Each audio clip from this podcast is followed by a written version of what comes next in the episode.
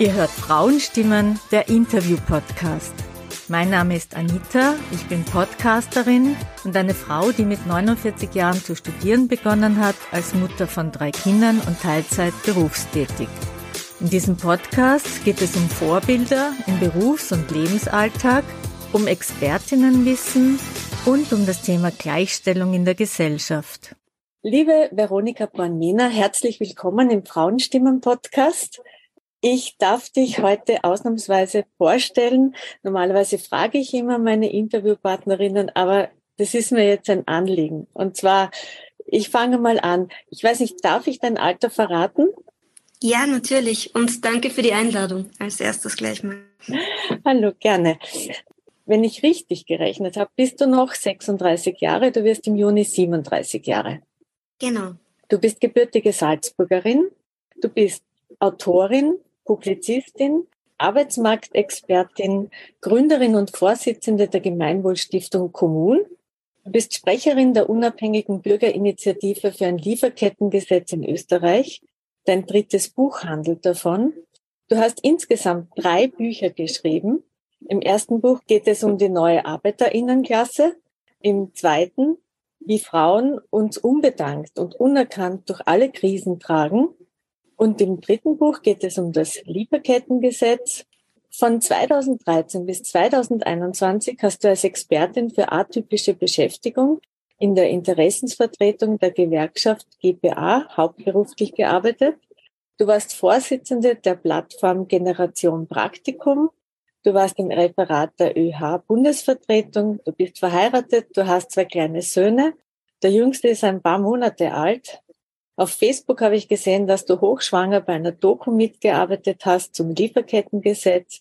Seit Jänner bist du öfter als Expertin bei einer neuen Sendung bei Puls 24 und du setzt dich für viele Anliegen ein, wie zum Beispiel die Sternenmamas, ein Projekt, wo es um das Recht von Mutterschutz geht für Frauen, die ihr Kind frühzeitig in ihrer Schwangerschaft verloren haben. Wie ich dich um das Interview gebeten habe, wusste ich, dass du viel machst. Aber dass du so viel machst, war mir nicht bewusst. Ähm, ja, danke. Ähm, ich habe mich auch gerade gewundert, wie lange die Vorstellung dauert, um ehrlich zu sein. Aber man, mu man muss fairerweise dazu sagen, ich mache ja nicht immer alles gleichzeitig. Und es gibt viele Synergieeffekte bei den Themen, mit denen ich mich beschäftige. Also die spielen ja alle zusammen und haben ja alle was miteinander zu tun. Das ist richtig. Das Ganze ist ja aufbauend. Ja. Der Grund, warum ich dich auch gefragt habe, war der, viele jammern, was alles nicht klappt und nicht geht und du tust. Meine Frage ist nun, wolltest du dich immer schon für Menschen und Umwelt einsetzen? Ähm, danke, das, das ist, ist sehr nett. Ähm, ich fühle mich sehr geschmeichelt.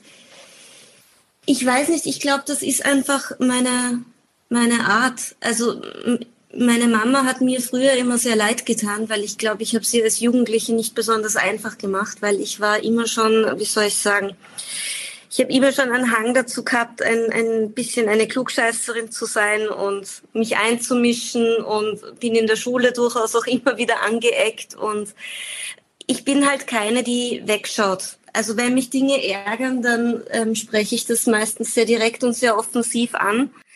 Und ähm, ich finde das auch wichtig. Also ich bin niemand, der jetzt irgendwie sich denkt, so, naja, lieber nicht anecken oder den Ärger erspare ich mir jetzt oder sich halt irgendwie denkt, so, okay, ich, ich beschäftige mich jetzt lieber mit mir selbst, sondern ich bin schon jemand, mich ärgert sowas einfach persönlich und ähm, ich habe da schon ein immer schon ein sehr dringendes Bedürfnis in mir gehabt, Sachen zu benennen, die ich nicht in Ordnung finde. Ich sag's mal so. Das finde ich sehr toll und sehr mutig. Und was interessant ist, das ist nicht üblich, weil Frauen grundsätzlich ja nicht so erzogen werden oder das Rollenbild nicht so ist. Woher kommt das? Ich glaube, das kommt daher, dass meine Mutter, die ja alleinerziehend war, selber sehr, sehr streng erzogen worden ist. Und so wie die meisten Frauen in ihrem Alter, ich meine, die ist 1954 geboren, auch geschlagen worden ist als Kind, ein sehr, sehr autoritären Vater hatte, wo man zu Hause eigentlich wirklich gar keinen Mucks machen durfte. Und sie war auch die erste in ihrer Familie, die überhaupt ein Gymnasium besuchen durfte und maturiert hat. Und die sich dann halt vorgenommen hat, nachdem sie selber keine besonders schöne Kindheit hatte und eben auch so streng erzogen worden ist, dass sie das mit ihren Kindern später mal nicht machen wird. Und meine Mutter ist auch eine, die bis heute sagt, sie hätte sich gerne viel, viel mehr getraut in ihrem Leben und sie hat ihrer Meinung nach vieles nicht gemacht oder vieles quasi ausgehalten und ertragen, weil sie eben so erzogen worden ist, dass man nichts sagen darf. Und die hat zwar, wie meine Schwester und ich in der Pubertät waren, sehr unter uns gelitten, wie gesagt. Und wir waren, waren beide keine einfachen Kinder, sage ich mal. Aber sie hat halt gesagt, ihr ist es lieber, sie erzieht Töchter, die ein gutes Selbstwertgefühl haben und die selbstbewusst sind und die sich nicht alles gefallen lassen, als dass wir so Mitläuferinnen und Duckmäuse werden. Und offensichtlich ist ihr das ganz gut gelungen, nachdem meine Schwester und ich beide recht durchsetzungsstark sind, heute als erwachsene Frauen. Ja, dann großes Dankeschön an deine Mama, dass sie so vorbildhaft das gemacht hat.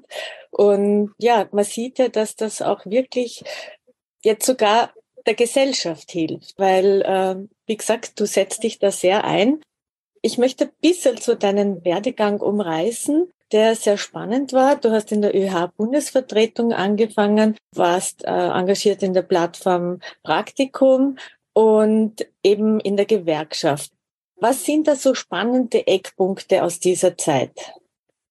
Ähm, naja, mir ging es vor allem darum, ich bin eben auch, da bin ich wieder bei meiner Mama, ich bin so erzogen worden, dass mir quasi immer gesagt worden ist, ähm, ich soll was Gescheites lernen und ich soll ähm, eine Ausbildung machen, weil es ist wichtig, dass ich mich selber erhalten kann und dass ich wirtschaftlich mal unabhängig bin und ähm, dass ich mich quasi dass ich quasi ein solides Leben führen kann. Ähm, nachdem meine Mutter eben auch aus bescheidenen Verhältnissen kommt und sie alleinerziehend war, war ihr das natürlich von Anfang an noch wichtig. Also die hat meiner Schwester und mir da relativ wenig Naivität gelassen. Die hat uns schon klipp und klar gesagt, das Wichtigste ist, dass ihr euch finanzieren könnt, weil nur so seid ihr unabhängig und nur so könnt ihr euch verwirklichen und nur so habt ihr eine gewisse Freiheit im Leben und halt auch immer gesagt hat, glaubt ja nicht, man kann sich von einem Mann wirtschaftlich abhängig machen und man, man heiratet und dann ist alles gut, sondern die war da schon sehr realistisch mit uns.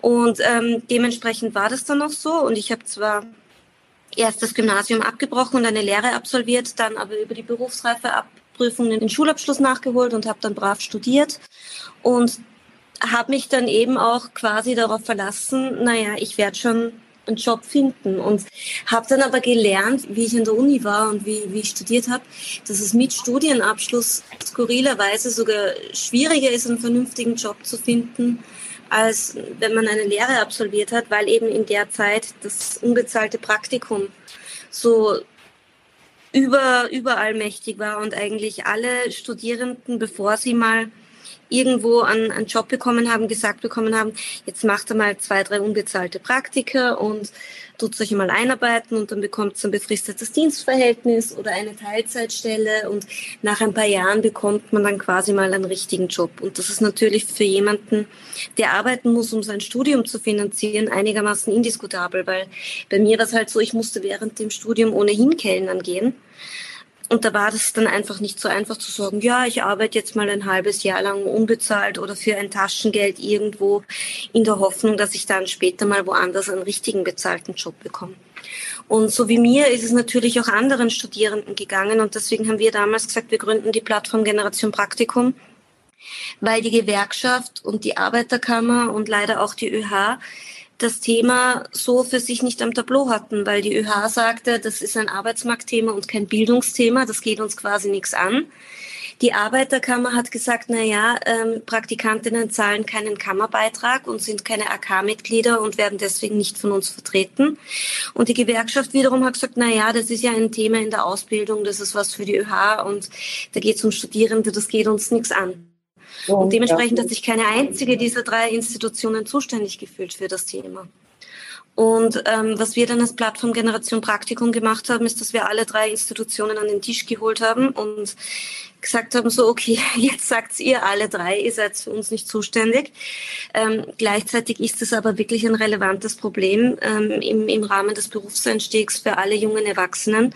Und gleichzeitig ist es auch so, dass das natürlich auch negative Auswirkungen auf den Arbeitsmarkt hat, weil ähm, wenn es die Jungen quasi so billig zu haben gibt, dann ist das natürlich für die älteren Beschäftigten auch nicht unbedingt angenehm, weil ihr züchtet euch natürlich auch eine Art der Konkurrenz, wo die Älteren nicht mithalten können. Weil wenn die älteren Beschäftigten weiterhin ihr gutes kollektivvertragliches Gehalt bekommen sollen und gleichzeitig immer mehr Junge in die Betriebe strömen, die für ein Taschengeld oder sogar unbezahlt arbeiten und das nicht nur über ein halbes Jahr, sondern teilweise sogar für ein Jahr, dann ist das auch für euch ein Problem. Mhm. Und das haben wir ein paar Jahre sehr intensiv betrieben mit der Konsequenz, dass inzwischen das Thema Praktikum an allen drei Institutionen gut verankert ist und sich alle drei Institutionen dafür zuständig fühlen und man inzwischen als Praktikantin eben nicht mehr das Problem hat, dass man von Institution zu Institution geschickt wird, sondern ähm, dass man wirklich die Möglichkeit hat, auch gut vertreten zu werden. Und über das bin ich quasi dann auch so in die Gewerkschaft reingerutscht und habe dann eben auch in der Gewerkschaft Vollzeit ähm, zu arbeiten begonnen und dort dann das Thema atypische Beschäftigung und prekäre Beschäftigungsformen verantwortet für ja fast zehn Jahre muss einmal sagen, Hut ab. Also toll, was du da geschaffen hast für junge PraktikantInnen, weil das ist wirklich ein Thema, was absolut nicht in Ordnung ist. Ähm, ich habe selber in meinem Studium zu Beginn einen Praktikumplatz angeboten bekommen, 40 Stunden für 200 Euro. Also das ist einfach unfassbar. Es hat sich da zum Glück wirklich einiges gebessert inzwischen. Also die Gewerkschaft hat wirklich in den letzten zehn Jahren ähm, in den Großteil der Kollektivverträge auch hineinverhandelt, dass es entweder das Einstiegsgehalt, also quasi das Mindestgehalt im Kollektivvertrag gibt, oder dass es ein eigenes Reglement für Praktikantinnen gibt, das sich meistens an der Lehrlingsentschädigung orientiert. Und das ist schon mal ein wesentlicher Fortschritt. Also wir haben zwar immer noch das Problem, dass Praktiker nicht voll bezahlt werden, so wie, wie alle anderen Jobs auch. Aber zumindest dieser Wildwuchs an unbezahlten Praktika und eben zumindest sowas wie 200 Euro pro Monat, wovon man ja wirklich einfach nicht leben kann. Und was, ich meine, das ist ein Taschengeld, das bringt, ja. bringt einem kaum was. Das ist zumindest ähm, jetzt wirklich nur noch ein, eine sehr, sehr seltene Ausnahmeerscheinung. Also gibt es eigentlich fast gar nicht mehr inzwischen. Das freut mich persönlich schon sehr, weil das war eben zu meiner Zeit wirklich noch Usus. Also vor 15 Jahren war das die Regel und heute ist es die Ausnahme. Und das ist schon was, ja, das hat mir auch gezeigt als, als junge Erwachsene, dass wenn man laut und ungemütlich ist, dass das tatsächlich auch was bringt. Also man macht sich vielleicht nicht überall beliebt, und das ist anstrengend, aber es bringt was. Und ähm, das, das ist auch was, ähm, was, was ich auch immer versuche, anderen jungen Menschen zu sagen, die jetzt noch mal wesentlich jünger sind wie ich, also quasi schon der Generation nach mir. Es zahlt sich aus und es macht wirklich einen Sinn und ähm, ich, ich kann gerade jungen Frauen nur wirklich empfehlen, man darf sich auf keinen Fall zu viel gefallen lassen.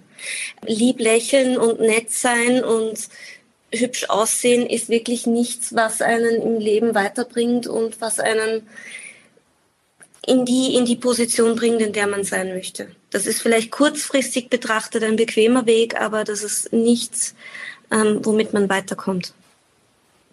Das ist ein guter Leitsatz. Du hast ja insgesamt drei Bücher geschrieben. Das erste Buch ist ja noch einmal ein mega spannendes Thema.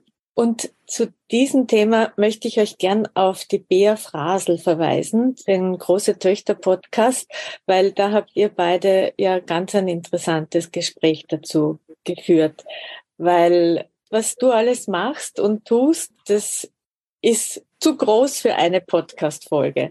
Deswegen äh, freue ich mich, wenn ich da euch verweisen kann.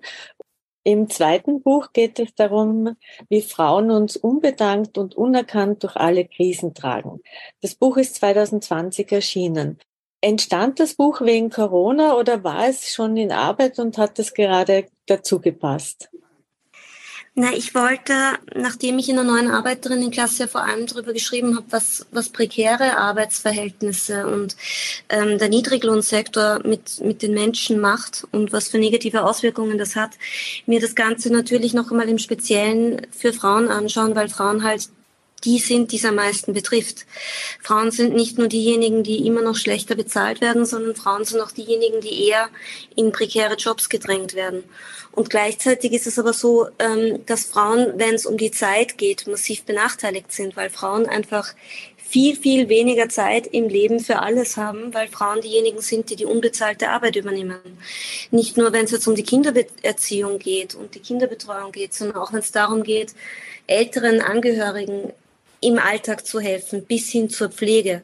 Also Pflege beginnt ja nicht dann, wenn Menschen schon bettlägerig sind, sondern es beginnt ja schon viel, viel früher. Es beginnt ja schon damit, dass Frauen in der Regel, bis sie 40 sind, sich um ihre Kinder kümmern und dann kommen die Eltern dran. Dann beginnt es damit, dass man für die Eltern einkaufen geht, dass man ihnen Medikamente holt, dass man ihnen bei der Gartenarbeit hilft.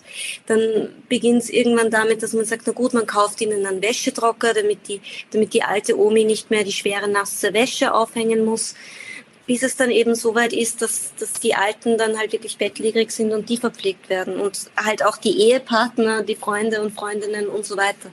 Das heißt, Frauen machen ganz, ganz viel, was für unsere Gesellschaft essentiell ist, weil unsere Gesellschaft und unsere Volkswirtschaft darauf aufbaut, dass all diese Tätigkeiten informell erledigt werden. Aber Frauen verlieren dadurch auch wahnsinnig viel Zeit. Zeit vor allem für sich selber, also Zeit, um sich weiterzubilden, ähm, Zeit, um Karriere zu machen, Zeit, um zu netzwerken, Zeit, um all das zu machen, was für Männer eigentlich selbstverständlich ist. Das ist was, das hat mich immer so geärgert, wenn es für die Kollegen am Arbeitsplatz ganz normal ist, dass sie nach der Arbeit mit dem Chef ein Bier trinken gehen und sich auf die Art und Weise verhabern und sich die nächste Beförderung ausschnapsen im wahrsten Sinne des Wortes. Ähm, oder dass sie sich politisch engagieren, dass sie irgendwelche Weiterbildungen machen, dass sie neben der Arbeit vielleicht sogar noch studieren gehen, ähm, dass sie Sport machen, also dass sie Hobbys haben. Ich meine, ich kann mich noch erinnern, Arbeitskollegen, die dann sagen, ja, ich trainiere jetzt gerade auf den nächsten Marathon und ich gehe jetzt nach der Arbeit noch laufen und so weiter. All das sind Dinge, die sind für Männer total selbstverständlich, die sind für Frauen meistens gar nicht möglich, weil sie einfach viel weniger Zeit haben. Und deswegen wollte ich mich eben vor allem auch damit beschäftigen, wie sich die Verteilung von Zeit und Macht und Geld in unserer Gesellschaft auch auf Frauen auswirkt, weil das eben langfristig betrachtet, auch über das ganze Leben hinweg, so viele so negative Einflüsse für Frauen hat und für das, was Frauen machen können beziehungsweise nicht machen können. Und ja, das hatte ich mir vorgenommen und damit habe ich dann begonnen, Anfang 2020 im Jänner. Und im Dafür habe ich mir Frauen in unterschiedlichen Lebenslagen gesucht, in einem unterschiedlichen Alter, die unterschiedliche Dinge machen, aus unterschiedlichen Bundesländern natürlich auch, damit das Ganze halt irgendwie auch ein bisschen repräsentativ ist und, und eine gute Mischung hat. Und habe diese Frauen darum gebeten, dass sie quasi so eine Art Stundenplan führen, also dass sie mal Aufzeichnungen führen, wie viel Zeit sie für was verwenden, wie ihr Tagesablauf eigentlich so ausschaut und ähm, wie so ihr Alltag ist. Und einen Monat später war dann auf einmal Corona in Wuhan in den Medien und wir haben irgendwie erfahren, okay, in, in China gibt es da ein verrücktes Virus, aber es war immer noch weit weg. Und wieder einen Monat später ähm, war das Ganze dann auf einmal auch in Österreich Thema und ein paar Wochen später waren die Frauen dann alle im Lockdown. Und die haben natürlich weiter ihr Tagebuch geführt und das hat sich dann halt wirklich innerhalb von zwei, drei Wochen schon herausgestellt, dass Corona und die Lockdowns auf Frauen viel, viel härtere Auswirkungen hat wie auf Männer.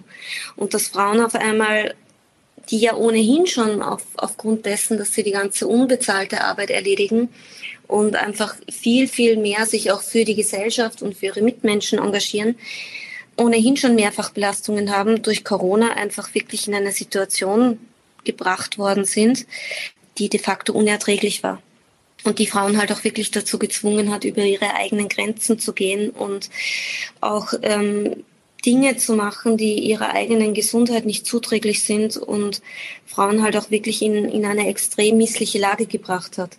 Und gleichzeitig war es aber so, dass gerade während der ersten beiden Lockdowns das Thema politisch kaum bis gar nicht präsent war, was, was ich unerträglich gefunden habe. Also es hieß dann immer, ja, die Schulen sind ja eh geöffnet und die Kindergärten sind ja eh geöffnet und es, es gibt quasi eh die Möglichkeit, Sonderbetreuungszeit zu nehmen. Und das wurde uns bei Pressekonferenzen dann immer wieder vorgebetet, bei Pressekonferenzen, die immer von Ministern und dem Kanzler und dem Vizekanzler und Experten bestritten worden sind, ähm, wo, wo keine Frauen dabei waren und wo halt quasi die Lebensrealität von Frauen während dieser Zeit halt auch wirklich komplett ausgeblendet worden ist. Und das hat mich auch so wütend gemacht, dass das dann natürlich mein Buch massiv beeinflusst hat ähm, und dann natürlich auch dazu geführt hat, dass dieses Buch gleichzeitig halt auch irgendwie so ein, ein Dokument der Krise geworden ist und ein, eine Live-Berichterstattung der Krise sozusagen. Und ich glaube, das war in dem Fall sogar ein guter Zufall, weil es gleichzeitig so war, dass es in der Zeit während der Lockdowns viel, viel weniger Publikationen von Frauen gegeben hat, weniger journalistische Medienberichterstattung von Frauen gegeben hat und auch weniger Forschung von Frauen gegeben hat, weil die Männer an den Universitäten haben sich gefreut, die hatten dadurch, dass die Lehre weniger stattgefunden hat, auf einmal mehr Zeit, um zu publizieren. Das heißt, für Wissenschaftler ähm, waren diese ganzen Lockdowns sogar ein Karriereboost und haben ihnen dabei geholfen, noch mehr zu forschen und noch mehr zu publizieren als sonst während die ganzen Frauen an der Wissenschaft auf einmal mit ihren Kindern beschäftigt waren und nicht mehr forschen konnten. Und deswegen sind halt auch die Publikationen und die, die Medienberichterstattung aus dieser Zeit alle sehr, sehr männlich geprägt und alle stark aus einer männlichen Perspektive. Und deswegen sind halt auch dort die Frauen massiv untergegangen, genauso wie in der Politik und überall anders auch. Und deswegen ist mir persönlich das Buch besonders wichtig, warum es ich auch eigentlich sehr schade finde, dass dieses zweite Buch wiederum für weniger Aufsehen gesorgt hat als mein erstes Buch. Was ich eben auch darauf zurückführe, dass es bis heute und bis jetzt so ist, dass die Lage, in der sich Frauen befinden und was die Krisen der letzten Jahren, weil inzwischen haben wir ja schon die dritte Krise, ist ja nicht mehr nur Corona und Krieg, sondern inzwischen auch die Teuerungen, die Frauen so massiv belasten, einfach nicht den Stellenwert in unserer Gesellschaft haben, den sie eigentlich haben sollten. Und das habe ich in dem Fall leider auch bei den Verkaufszahlen bei meinem ähm, eigenen zweiten Buch gemerkt. Das ist sehr spannend. Hast du persönlich eine Idee, wie sich das ändern kann? Naja, das, das Schwierige ist, gerade wenn man jetzt ein Buch schreibt, ist man ja zum Beispiel darauf angewiesen, dass es über das Buch Medienberichterstattung gibt, mhm. weil nur dann, wenn die Medien darüber berichten, wird es auch gekauft. Also das ist halt die Art der Werbung, die im, im Buchmarkt stattfindet. Und nachdem aber gerade Journalistinnen ähm, jetzt in, in letzter Zeit auch weniger berichten als Journalisten, und sich gerade während der Lockdowns und während Corona halt auch Journalistinnen mehr um, um ihre Kinder und um ihre Angehörigen kümmern mussten, ähm, gab es halt auch weniger Berichterstattung über dieses Buch, weil ich einfach wirklich den Eindruck habe, dass Männer da teilweise echt total blind sind. Also ich merke das ja auch, weil ich habe ja auch, währenddem ich die Gespräche mit den Frauen geführt habe, immer wieder mit Männern geredet, wie es ihnen eigentlich mit den Lockdowns und mit, mit der Krise geht und so weiter. Und während aller Lockdowns von einem Vater kein einziges Mal irgendwie die Aussage gehört, ich habe ein schlechtes Gewissen, weil ich mich während der Lockdowns nicht genug um meine Kinder gekümmert habe. Das hat mir kein einziger Mann gesagt. Genauso wie mir kein einziger Vater erzählt hat, es ist ihm peinlich und er hat irgendwie ein schlechtes Gewissen, weil er das Kind jetzt mit einem schmutzigen T-Shirt in die Schule geschickt hat, weil er nicht zum Wäschewaschen gekommen ist.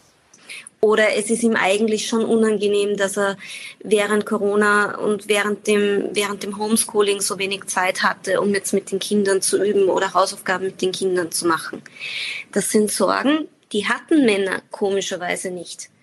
Aber jede einzelne Frau, wirklich jede, mit der ich gesprochen habe in meinem Umfeld, die Kinder hat, hat während Corona gesagt, sie hat ein total schlechtes Gewissen, weil sie neben der Arbeit und dem Haushalt und der, der Betreuung der, der Schwiegereltern irgendwie schon das Gefühl hat, sie hätte sich im Homeschooling viel mehr um die Kinder kümmern müssen. Und zu Hause schaut's aus, als hätte der Blitz eingeschlagen. Und jetzt bin ich die letzten drei Wochen nicht zum Wäschewaschen gekommen. Und ähm, ich, mein Kind sitzt viel zu viel vom Fernseher, weil ich kümmere mich viel zu wenig um mein Kind. Das ist währenddem man wirklich gemerkt hat, wie Frauen total zerrissen sind und die Schuld bei sich selber suchen und auch noch ein schlechtes Gewissen haben und das Gefühl haben, sie tun an allen Ecken und Enden viel zu wenig, sind die Männer da total entspannt durchgegangen und für die war irgendwie alles wunderbar und die hatten nicht mal ein Problembewusstsein. Und das merkt man halt nicht nur im Kleinen, wenn es quasi darum geht, ähm, wie, inwiefern haben Eltern das Gefühl, dass sie für ihre Kinder ausreichend da sind? Oder haben ähm, Paare das Gefühl, dass sie sich im gleichen Ausmaß am Haushalt beteiligen und Verantwortung übernehmen in, in Zeiten der Krise, wo Verantwortung übernehmen muss? Genauso sieht man das natürlich auch im Großen, wenn es um die großen drängenden Probleme der Politik geht. Wir hatten bitte wochenlange Diskussionen darüber, ob Skilifte fahren oder nicht und ähm, ob, ob Wintertourismus stattfindet oder nicht. Und wir hatten nicht einmal ansatzweise in einer auch nur ähnlichen Qualität Diskussionen darüber, wie es unseren Kindern damit geht, dass Unterricht auf einmal digital stattfindet, dass sie sich in der Klasse weniger sehen, dass die Kinder weniger Kontakt zueinander haben und dass das Homeschooling, dass die Bildung auf einmal etwas ist, was auf die Eltern übertragen wird, beziehungsweise auf die Mütter, wenn man ehrlich ist, ähm, die ja auch ganz unterschiedliche Voraussetzungen mitbringen. Also nicht jede Mutter ist dazu in der Lage, mit ihren Kindern Latein zu lernen. Ich persönlich zum Beispiel, ob, obwohl ich maturiert habe, hätte echt ein Problem damit, mit meinem Kind jetzt irgendwie Oberstufenmathematik zu lernen. All das sind Themen, die wurden überhaupt nicht besprochen und überhaupt nicht medial behandelt, obwohl die Konsequenzen sowohl für die Kinder, für die Jugendlichen als auch für, für die Mütter selber natürlich enorm sind. Ähm, nicht nur, wenn es jetzt irgendwie um, um die psychischen Konsequenzen geht, die jetzt dank Bücher von, von denen wieder Beatrice Frasel, ähm, die jetzt zum Glück auch eine, eine gute Freundin von mir ist, ähm, dank solcher Bücher jetzt schon auf einmal im gesellschaftlichen Diskurs Niederschlag finden. Aber für mich war das vor drei, vier Jahren schon vollkommen klar, dass genau das passieren wird. Und zumindest wenn es um die psychischen Auswirkungen geht, wird das Ganze jetzt langsam thematisiert, aber auch was das monetär bedeutet, weil Frauen natürlich auch wahnsinnig viel Geld verloren haben. Dadurch, dass sie ihre Arbeitszeit reduzieren mussten, dass sie ihre Jobs verloren haben oder aufgeben mussten. Dadurch, dass sie all diese unbezahlten Arbeiten übernommen hat, was das ökonomisch bedeutet, was das für Auswirkungen auf die Altersarmut hat, die in Österreich ja ohnehin schon weiblich ist. All das ähm, kommt einfach so im Diskurs kaum vor. Und all das ähm, ist, ist total traurig. Und ich habe eben das Gefühl, dass eben auch im, im Journalismus und in der politischen Debatte das zu wenig behandelt wird bis heute. Und ähm, deswegen glaube ich auch mein Buch nicht die, die Aufmerksamkeit erfahren hat, die es meiner Meinung nach eigentlich hätte erfahren sollen. Das sage ich da jetzt wirklich ganz unbescheiden, weil es da eben gar nicht um mich selber geht, sondern weil es um 51 Prozent der Bevölkerung geht. Das ist schon sehr ernüchternd, was du da gerade erzählst. Ja, es ist ähm, nicht so toll.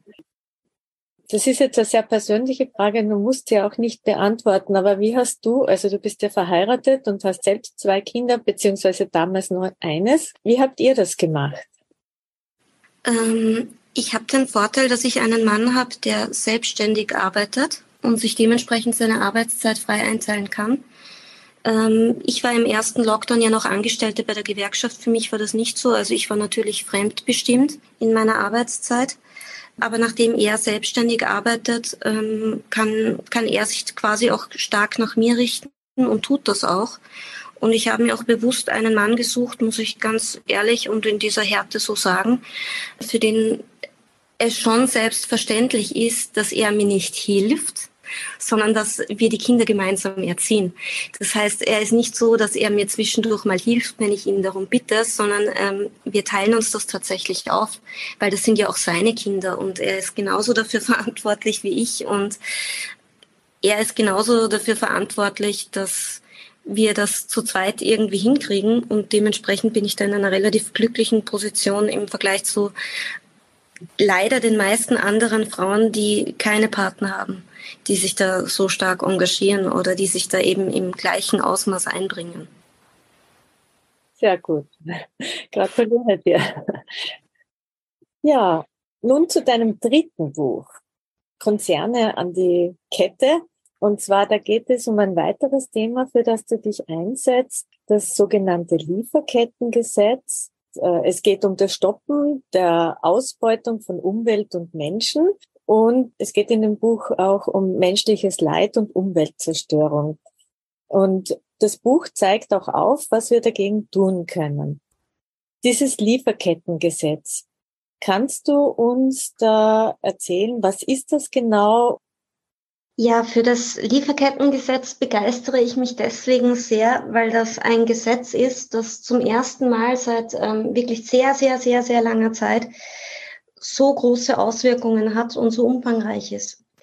Die Lieferkette ist quasi der Begriff dafür, wie alles, was wir so kaufen und verwenden und besitzen, hergestellt wird. Das beginnt beim Rohstoff, also zum Beispiel bei der Baumwolle, ähm, geht dann weiter in die Produktion, wo aus der Baumwolle ein Faden gemacht wird, dann weiter in die Fabrik, wo das T-Shirt quasi gewoben wird, damit zum Beispiel oder der Stoff und dann wird woanders das T-Shirt genäht und dann landet das quasi irgendwann einmal in irgendeinem Geschäft im Verkaufsraum und dann ist es erst bei uns. Das ist quasi so die Lieferkette. Und das Lieferkettengesetz ist ein Gesetz, das sicherstellen soll, dass bei all den Produkten unseres Alltags, die wir so haben und besitzen, keine Kinderarbeit, keine moderne Sklaverei und keine grobe Umweltzerstörung involviert ist. Das hört sich jetzt mal fürs Erste nicht so aufregend an. Aber wenn man bedenkt, dass de facto gerade im Lebensmittelbereich zum Beispiel, bei so gut wie allem, was wir essen, unfassbare Missstände damit verbunden sind, dann bekommt das Ganze natürlich auf einmal eine extrem hohe Dringlichkeit. Das beginnt zum Beispiel damit, dass 85 Prozent des Obstes und des Gemüses und von dem Salat, den wir so im Supermarkt kaufen, von Plantagen in Süditalien, Spanien oder Griechenland kommt.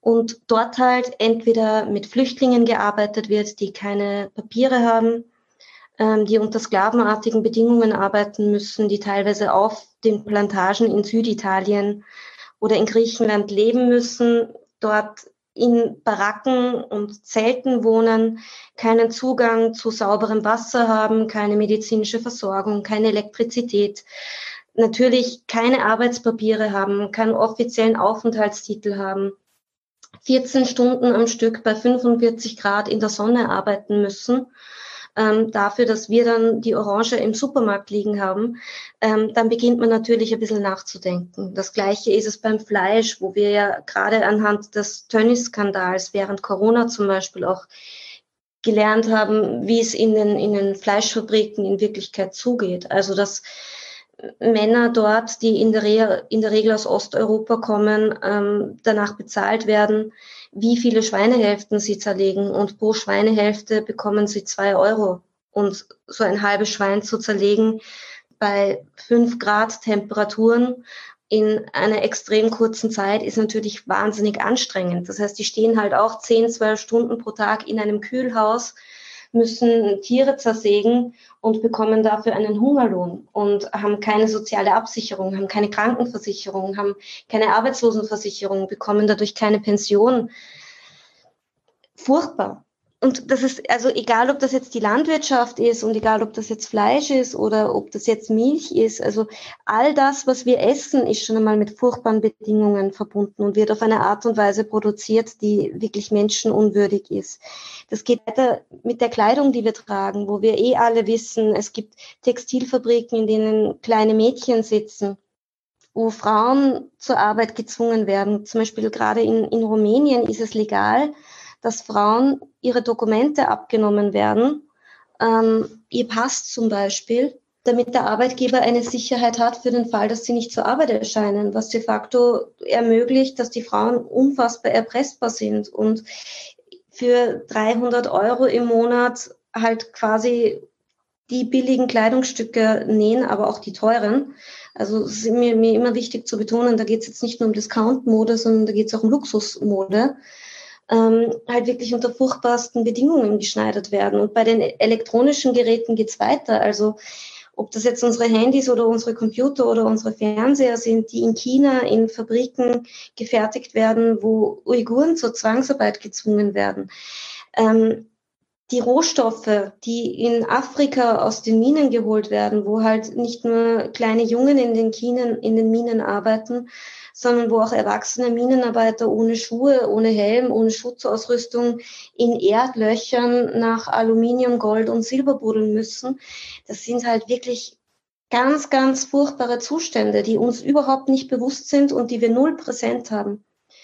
Und die werden halt mit diesem Lieferkettengesetz de facto alle geregelt, weil das Lieferkettengesetz halt sagt, wenn man weiß, dass zum Beispiel am Kupfergürtel im Kongo oder an der Elfenbeinküste und in Ghana Kinder arbeiten, wenn man zum Beispiel weiß, dass von diesen Plantagen in Süditalien, die von der italienischen Mafia kontrolliert werden, Flüchtlinge arbeiten, dass es dann nicht nur zu Strafen, sondern sogar zu Importverboten kommen kann von diesen Waren. Dass dann halt große Konzerne, die diese Produkte vertreiben, halt auch wirklich auf einmal dazu gezwungen werden, sicherzustellen, dass in ihrer gesamten Lieferkette menschenwürdige Arbeitsbedingungen herrschen.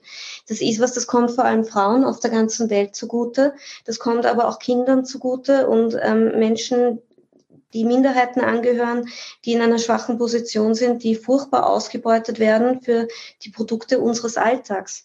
Und gleichzeitig hat das Ganze aber eben auch, weil es auch um grobe Umweltzerstörung geht, auch einen gewaltigen Einfluss auf unser Klima. Also Inzwischen sind rund 90 Prozent des gesamten Regenwaldes in Afrika bereits abgeholzt worden. Für Plantagen, für den Kakao, für Kaffee, für die Landwirtschaft, weil die Menschen dort so arm sind und so geringe Löhne bezahlt bekommen, dass sie quasi dazu gezwungen sind, immer größere Plantagen zu errichten und immer mehr abzuholzen, weil sie sonst nicht überleben können. Gleichzeitig machen Süßwarenkonzerne wie Nestle, Ferrero und Co. unfassbare Gewinne, weil sie den Kakao viel zu billig einkaufen und uns die Schokolade viel zu teuer verkaufen. Also man sieht einfach, dass da global einiges massiv schief läuft und dieses Lieferkettengesetz stellt sicher, dass Konzerne an dem Ort, wo sie ihre Profite erwirtschaften, nämlich bei uns im reichen Europa, via Gesetz dazu gezwungen werden, dass sie sich in anderen Ländern nicht mehr so aufführen können. ganz, ganz ähm, einfach formuliert. Deswegen hat es das Potenzial, wirklich global ganz, ganz viel zu verändern. Und greift das schon, dieses Gesetz? Nein, dieses dieses, dieses Lieferkettengesetz wird jetzt gerade im EU-Parlament in Brüssel verhandelt und ähm, wird wahrscheinlich Anfang Mitte Juni zur Abstimmung kommen und ähm, wird eben dann ein starkes Lieferkettengesetz werden, das auch tatsächlich greift und Kinderarbeit und Umweltzerstörung für Konzerne wirklich nicht mehr lukrativ macht, wenn alle Nationalstaaten dem zustimmen. Und wir wollen natürlich, dass die österreichische Bundesregierung diesem Gesetz zustimmt und haben dafür eben nicht nur das Buch Konzerne an die Kette geschrieben, sondern eben auch die Initiative fürs Lieferkettengesetz in Österreich ähm, ins Leben gerufen, um eben auch Druck auf die österreichische Regierung auszuüben, dass die das nicht abschießen und dass wir dieses Gesetz auch tatsächlich bekommen. Mhm. Das heißt, äh, braucht es noch Lobbyarbeit auch? Ja, unbedingt, ganz genau. Derzeit ist es so, dass das Justizministerium, ähm, sprich die Grünen, dieses Gesetz sehr stark unterstützen, während innerhalb der ÖVP vor allem der Wirtschaftsflügel, also vor allem der Wirtschaftsbund, die Wirtschaftskammer, die industriellen Vereinigungen, da sehr, sehr stark dagegen lobbyieren. Und die Regierung hat sich bisher der Abstimmung enthalten, weil die Grünen dafür sind und die ÖVP de facto dagegen. Und was wir halt jetzt versuchen und was wir auch mit, mit unserem Buch eben versuchen, ist darauf eben wirklich aufmerksam zu machen, damit es für die ÖVP nicht so einfach ist, Nein zu sagen.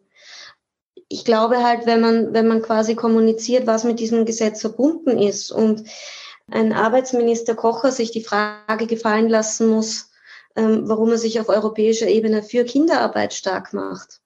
Und ein Gesetz verhindern will, ähm, von dem die heimische Wirtschaft eigentlich nur profitiert, weil österreichische kleine Betriebe und, und auch mittlere österreichische Unternehmen profitieren ja von diesem Gesetz auch dadurch, dass sie quasi nicht mehr so einen Wettbewerbsnachteil gegenüber großen global agierenden Konzernen haben, die billig im globalen Süden produzieren können, wenn die sich mit solchen Fragen konfrontiert sehen und quasi es mit einer Bevölkerung und einer Öffentlichkeit zu tun hat, die da genau hinschaut, was die ÖVP da in Brüssel macht, dann hoffen wir halt auch, dass es nicht so einfach für sie wird, da dagegen zu stimmen und dass dieses Gesetz dann auch unterstützt wird und eben auch durchgeht auf europäischer Ebene.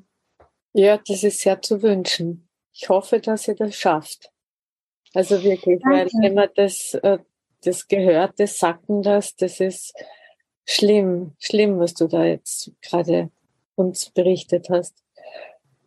Aber jetzt möchte ich gerne zu einem positiven Thema, wo du gemeinsam mit deinem Mann etwas gegründet hast, was sozusagen Menschen zugutekommt. Und zwar ist das die Gemeinwohlstiftung Kommun. Oder wie spricht man das richtig aus? Kommun, genau richtig, genau, genau so. richtig. Ist, ist Spanisch und bedeutet gemeinsam. Ähm, so wie Kommune zum Beispiel kennt man im Österreichischen, wenn man das für die Gemeinde sagt. Oder ähm, also Kommune ist auch von Kommun abgeleitet oder im Englischen heißt das Common, was eben auch sowohl für gemeinsam als eben auch so quasi für Common People, also normale Menschen steht, einfache Menschen, wie man, wie man bei uns im Deutschen sagen würde. So ein bisschen ein, ein Wortspiel, deswegen haben wir uns Kommun genannt. Sehr gut, und jetzt hast du gerade die Frage beantwortet, wieso dieser Name? genau, ja. Gut, das heißt, die fällt weg.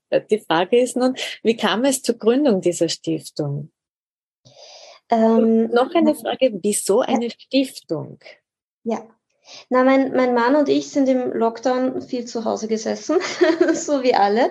Ja. Und ähm, ich habe gerade dieses Buch geschrieben, eben ähm, Leistungsklasse, dass wir Frauen uns unerkannt und unbedankt durch alle Krisen tragen und habe mich natürlich sowieso mit prekärer Arbeit beschäftigt und damit, ähm, dass die Corona-Cluster halt insbesondere eben in Schlachthöfen, auf Gemüseplantagen, auf Spargelfeldern, in Postverteilzentren, überall dort aufgepoppt sind, wo die Menschen unter furchtbaren Bedingungen arbeiten müssen. Und mein Mann, der ja auch das Tierschutzvolksbegehren initiiert hat, hat gleichzeitig ähm, sich stark mit dem Thema beschäftigt, eben wie wie die Tiere ähm, geschlachtet werden und wie es eben auch in diesen Schlachtfabriken ähm, ausschaut und was für einen Einfluss das quasi auf unsere Ernährung hat und ähm, auf, auf die Fleischproduktion und wie es den Tieren dabei geht. Und gleichzeitig war es so, dass es in Deutschland eine ganz hitzige Debatte zwischen den Grünen und der SPD gab, weil die Grünen gesagt haben, wir müssen das Fleisch teurer machen, damit die Tiere besser leben können und die Fleischqualität besser wird. Und die SPD hat gesagt, wir müssen unbedingt die Werkverträge verbieten, die die Menschen, die in diesen Schlachtfabriken arbeiten, zu, zu furchtbaren Bedingungen zwingen. Und dann war es quasi de facto so, dass sich die Grünen und die SPD gegenseitig die Schädel eingeschlagen haben und gestritten haben, ob man jetzt die Werkverträge verbietet oder das Fleisch teurer macht. Und beide Parteien haben aber überhaupt nicht auf, auf, an die adressiert, die eigentlich verantwortlich sind, nämlich die großen Fleischkonzerne wie Tönnies, die auf der einen Seite die Menschen ausbeuten mit diesen Werkverträgen und auf der anderen Seite die Tiere, die unter furchtbarsten Bedingungen gezüchtet werden und dann so billig wie möglich auf eine relativ grausame Art und Weise geschlachtet und zerlegt werden. Und anstatt dass SPD und Grüne gemeinsam gesagt hätten, okay, wir müssen Konzerne regulieren und wir müssen ähm, schauen, dass diejenigen, die die Profite dadurch generieren, dass auf diese furchtbare Art und Weise unser Fleisch produziert wird, haben sie sich gegenseitig aneinander abgearbeitet. Und so sind natürlich beide mit der Forderung, die sie hatten, nicht durchgekommen. Und mein Mann und ich haben uns über das furchtbar geärgert und haben gesagt, das kann es doch nicht sein, anstatt dass die Roten und die Grünen quasi zusammenarbeiten und dass man Soziales und Ökologisches zusammendenkt und quasi an die adressiert, die eigentlich dahinter stehen und sich gemeinsam für die gleichen Forderungen stark macht, streitet man sich und arbeitet sich aneinander ab und das ist ja total destruktiv. Und eigentlich bräuchte es eine Institution, die genau das macht. Also konsequent ökologisches und soziales zusammendenkt und dafür sorgt, dass man quasi zusammen stärker ist und zusammen solidarischer ist und zusammen ein größeres politisches Gewicht bekommt. Und dann haben wir so überlegt, was könnte man da machen und ähm, woran scheitert es eigentlich? Und dann sind wir draufgekommen, naja, meistens ist es so, ähm, eben zum einen, die einen setzen sich nur für die Umwelt ein, die anderen setzen sich nur fürs Soziale ein, aber sie denken es nicht zusammen. Plus, ähm, es gibt so viele junge, engagierte Menschen und viele Menschen, die im, im sozialen Bereich engagiert und aktiv sind, aber es fehlt halt auch am Geld.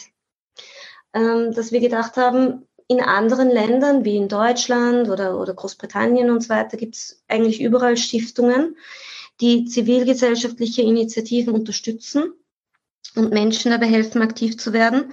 Aber in Österreich gibt es sowas gar nicht.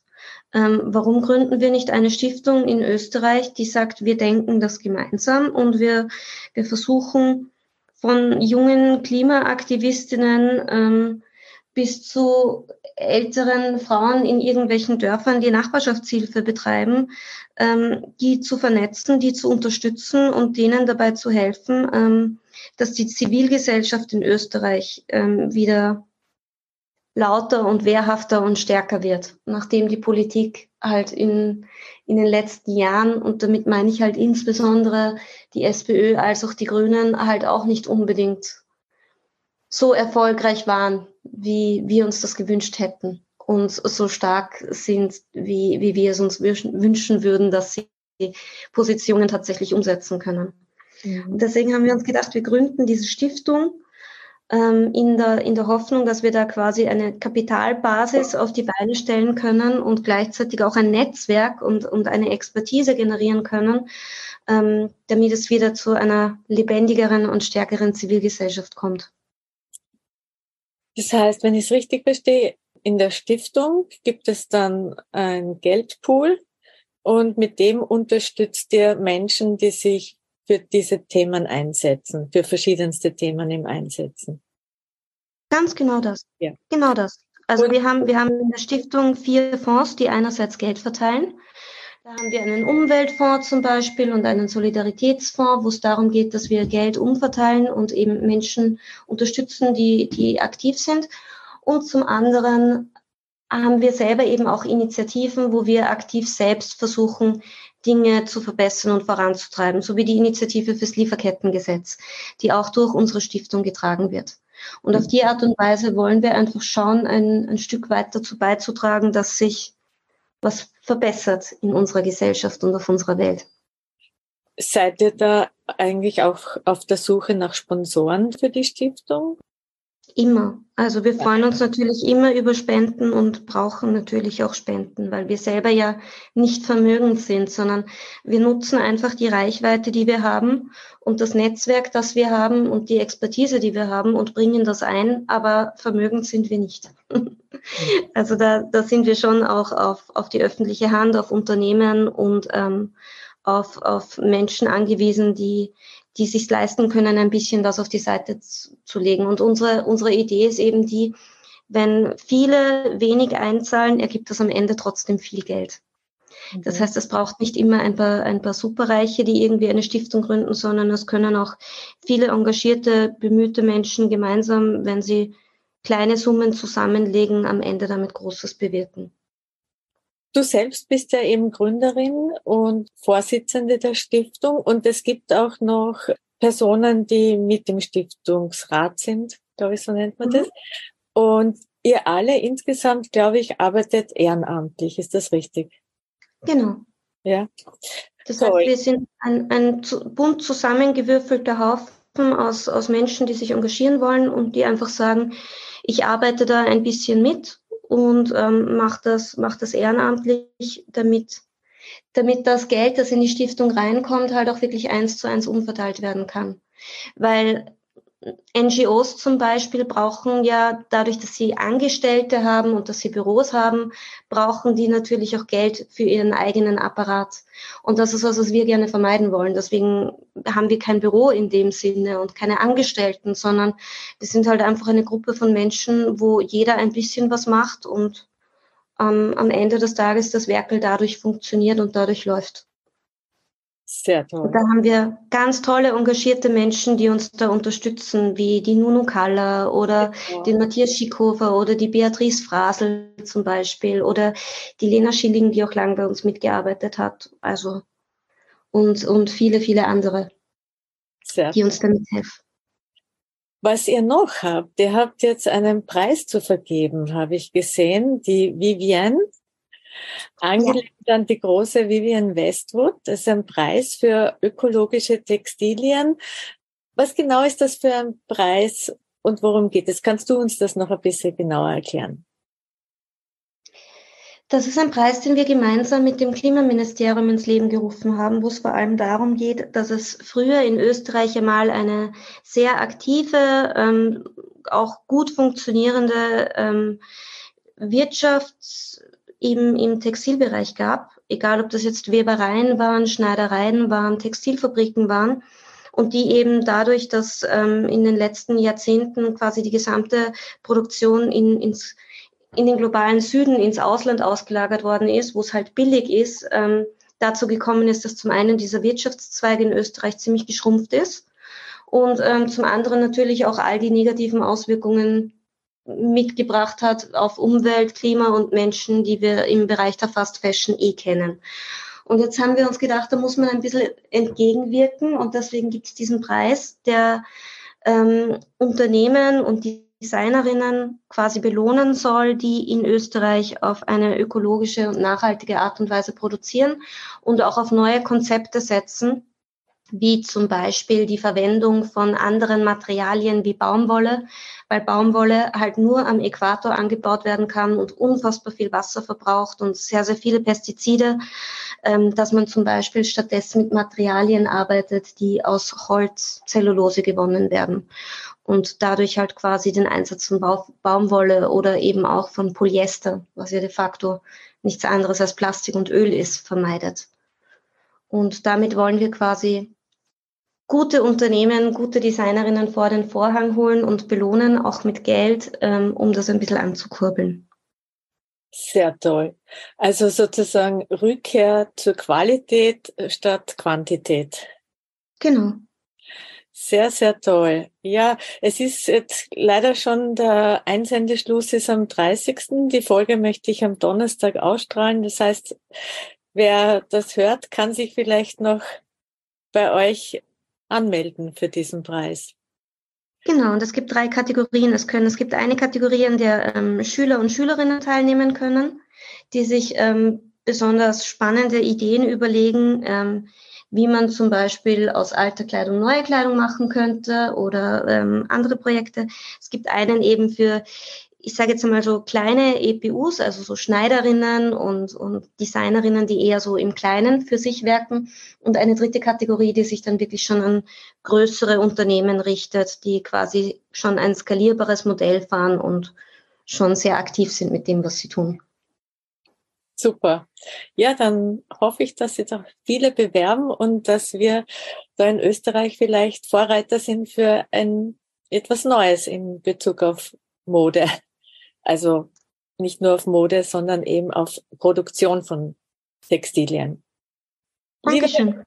Liebe, liebe Veronika, wir sind jetzt also schon über eine Stunde Fragen am Ende, ja genau. Ich habe zum Abschluss jetzt drei Fragen, wo ich dich ersuchen würde, sie mit einem Satz zu beantworten.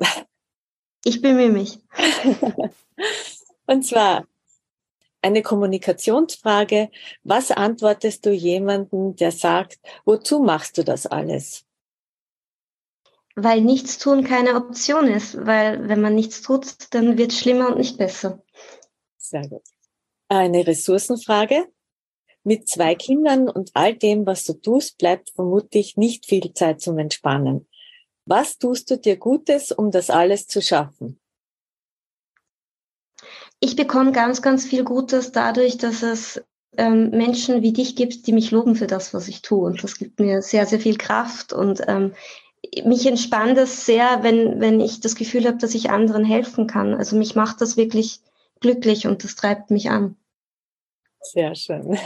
Sehr gerne auch. Also das ist, am Ende werde ich noch was sagen und ich, ja, das ist mir ein Anliegen dann einfach. Jetzt noch die dritte Frage, die Feminismusfrage. Was bedeutet Feminismus für dich? Feminismus bedeutet für mich, dass Frauen endlich die gleichen Rechte und die gleichen Möglichkeiten haben sollen wie Männer und genauso unabhängig und unbeschwert leben können wie Männer. Und davon sind wir immer noch Lichtjahre entfernt. Davon sind wir immer noch weit entfernt. Ja, leider ist es so. Muss man ja. sagen, ja. Liebe Veronika, herzlichen Dank. Ich bin total begeistert und berührt über all das, was du tust für die Menschen und für die Umwelt Und ich erlaube mir jetzt im Namen aller herzlichen Dank dafür zu sagen. Und herzlichen Dank für deine Zeit und das Interview. Und ich danke dir ähm, erstens fürs Interesse und ähm, zweitens für, für die Unterstützung und fürs Bekanntmachen und fürs, fürs Trommeln. Also ich bin, bin der fixen Überzeugung, dass wir, dass wenn jeder von uns, ähm, jeder von uns ein bisschen was tut und, und wir alle auch in unserem Umfeld ähm, aktiv für, für gute Dinge werben sozusagen, dass wir dann am Ende des Tages wirklich sehr viel bewirken können. Also danke auch dir. Sehr gerne. Das war Frauenstimmen, der Interview-Podcast mit Anita, wo ihr spannende und interessante Frauen kennenlernt und Denkanstöße zum Thema Gleichstellung bekommt. Hat euch das Thema gefallen? Dann erzählt doch anderen davon. Ich freue mich auch, wenn ihr die Folge auf Facebook oder Instagram teilt oder anderen vom Frauenstimmen Podcast erzählt. Danke euch fürs Zuhören. Bis zum nächsten Mal.